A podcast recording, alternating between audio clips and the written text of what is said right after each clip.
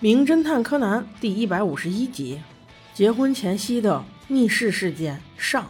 这是小杰超爱的一集，倒不是因为剧情有多么的吸引人，而是吃醋的荷叶实在是太可爱了。话说这一天是个周末，服部平次带着远山荷叶一起来到东京，来找工藤新一和小兰玩，说是要替妈妈参加一个好朋友的婚礼。妈妈因为脚受伤了，所以不能来。我说平次啊，你过来参加婚礼，你叫婚礼的主办方来接你吗？你叫毛利小五郎和小兰干嘛？这不让荷叶误会了。荷叶自从看见小兰就开始生闷气。小兰不明就里呀，还热情地招呼他去自己熟悉的店面买衣服。荷叶却总是一副爱答不理的样子，就连说话中都透着酸味儿。小兰问他：“荷叶，你看我穿这件衣服怎么样啊？”荷叶看都没看就敷衍道：“嗯，好看着呢。你长这么漂亮，穿什么不好看呀？看上了就赶紧买，省得一会儿被人抢走了。”小兰明显感觉到了他的情绪变化，很快结完账，把他带到了车上。荷叶还在不停抱怨说：“男生怎么比女生还慢？真是的。”小兰却问他：“哎，荷叶，你今天怎么了呀？很明显是在生气嘛。”荷叶一看，哟，这是要打开天窗说亮话的意思。那好，我也不掩饰了，于是略显羞涩地说道：“一样的，你们今天穿的衣服又是一样款式的。”都是蓝色横条纹的，这都什么年代了，还搞情侣装这一说？呸，真是恶心！小兰怔住了，连忙解释道：“哎呀，荷叶，你误会了，这只是巧合啊。”荷叶却说：“那上次呢？我记得很清楚，你们都穿了黑色的高领毛衣。”小兰心想：这吃起醋来的女生真是难以招架呀！算了算了，还是用行动表示一下真诚吧。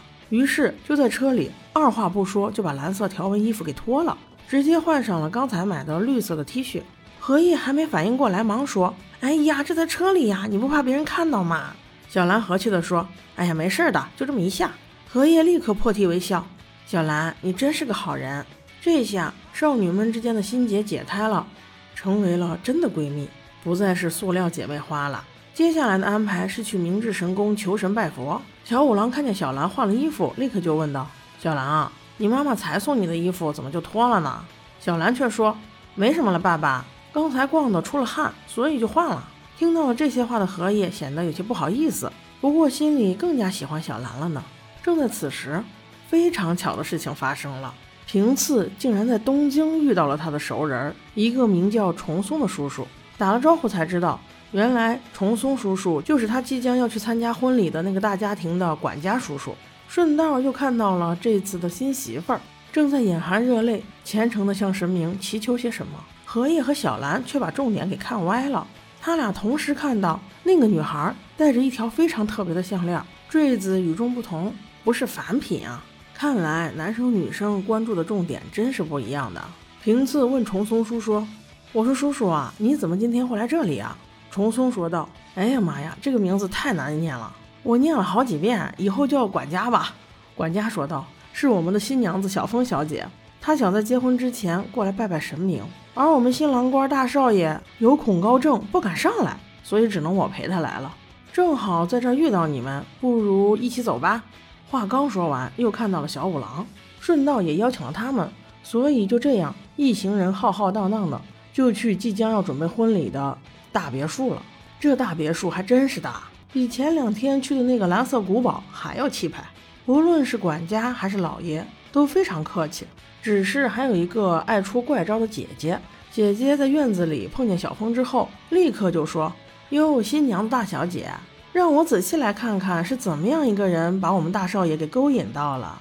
我可告诉你，无论你之前是什么甜心宝贝、公主王妃的，只要嫁到我们家，我可会好好给你立规矩的。”这一段把小凤小姐直接给吓个够呛，管家连忙解释道：“哦，大小姐呀，不是小凤小姐勾引少爷的，是少爷主动追求小凤小姐的。”姐姐就像没听到一样，哈哈大笑了起来。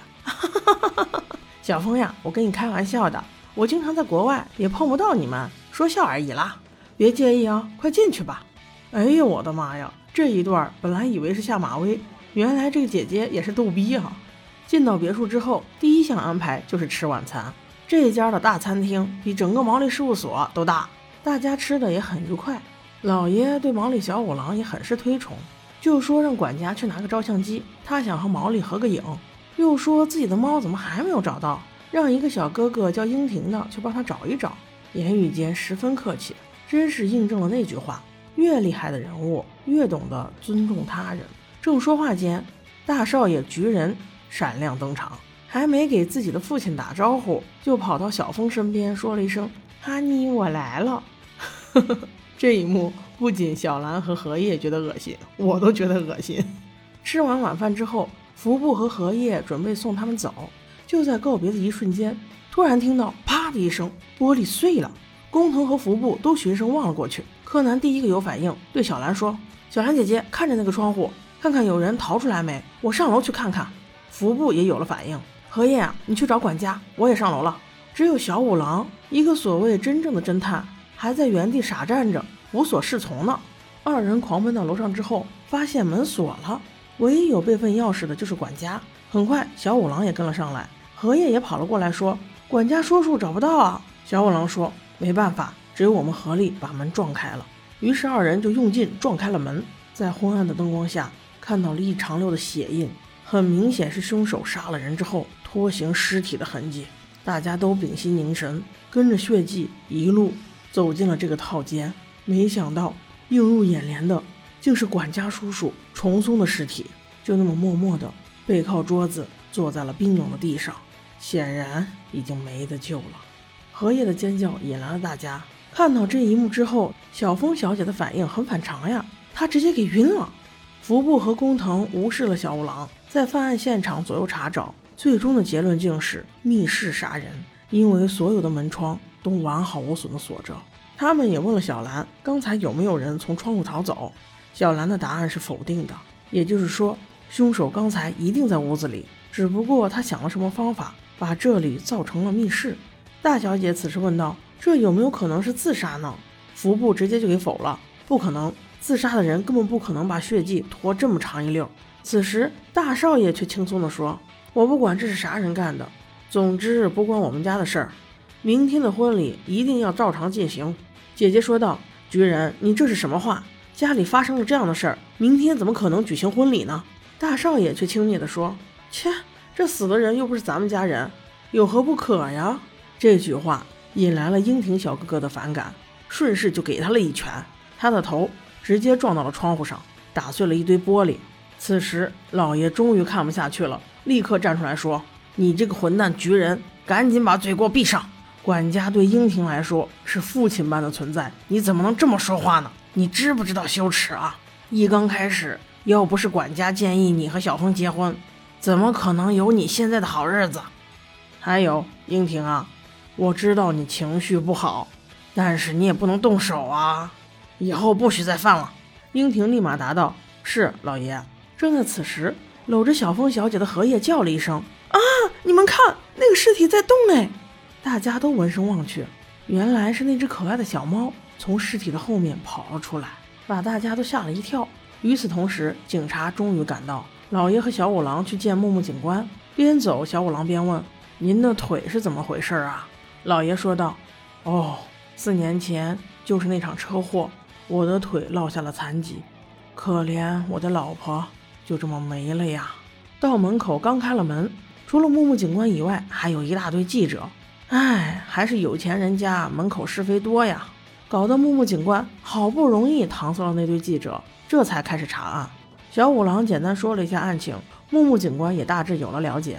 经过一番查验之后，警方确定了这么五个人没有明确的不在场证明，那就是老爷、大小姐、大少爷、小峰小姐和樱庭小哥哥。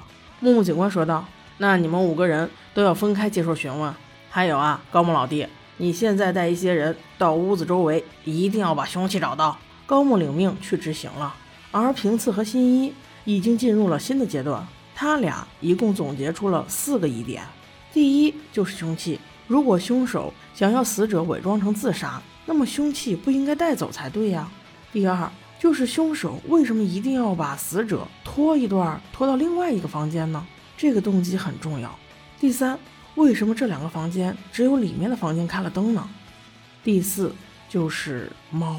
正说到这里，他俩又看见英婷小哥哥和大少爷起了冲突，大少爷揪着英婷的领子说：“你这个混蛋，少在这儿给我们家添麻烦了。”要我看，他就是为了报刚才那一拳之仇。果然，话音刚落，就又还给他了一拳。被打趴下的英婷无奈地站了起来，整理着自己的衣服，不经意间，戴着的项链却落了出来。她迅速捂上领口，可是这一幕还是让荷叶和小兰紧紧地锁住了。荷叶就立刻给服务平次说。那是一样的，和小风小姐的项链是一样的，那么特别的形状，我想他们应该是情侣吧。听到这话，柯南和平次都确定了第五个疑点，也就是解开谜题的关键——情侣项链。欲知后事如何，且听下回分解。